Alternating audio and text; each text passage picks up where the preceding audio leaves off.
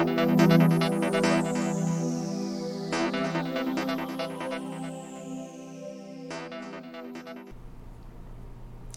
家好，我是林子轩，今天跟大家分享二零二一年九月份的运势。那我们今天这一集呢，是要分享跟日主还有新日主的朋友哦。那我们九月份的运势是从什么时候开始啊？是从九月七号一直到十月七号，不是从九月一号开始哦。那我等一下会依照财运、感情、工作、健康这样子的顺序分享下去哈。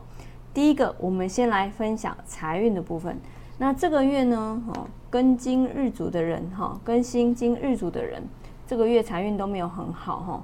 嗯，投资者，你虽然要有一些策略，但是哦，如果没有达到你原先预定的一些标准，好，不要轻易的进入啊，就像是地雷还没有清除完之前，不小心就会踩下去了，也会有一些看似很好的机会。哦，但是这些机会不见得是机会哈，那也很容易与朋友有一些意见不合而作罢哦。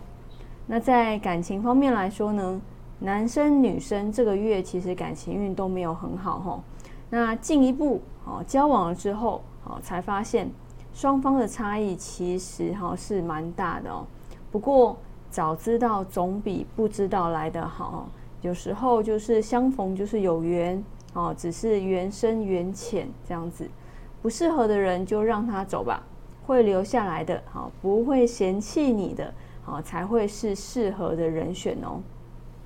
那在以工作运上面来说呢，这个月工作运没有很好哈，嗯，在工作上面呐，你有些自己的主见，当然是会不错，但是啊，不要过分的坚持，这样子啊，你就会错失理性。容易啊，情绪来得快，好去的也快，好不要让一时的不高兴坏了一锅粥哦。那在健康运方面来说呢，这个月要注意啊，有关于拉肚子、好过敏、好就是皮肤方面的问题，还有呃气管炎好这方面的状况，可以多吃一些像豆腐啦、黄豆类的啦，好乳酪或是焗烤类的食物，其实会是不错的选择哦。好，那我们以上九月份的运势就分享到这边，我们下个月见，拜拜。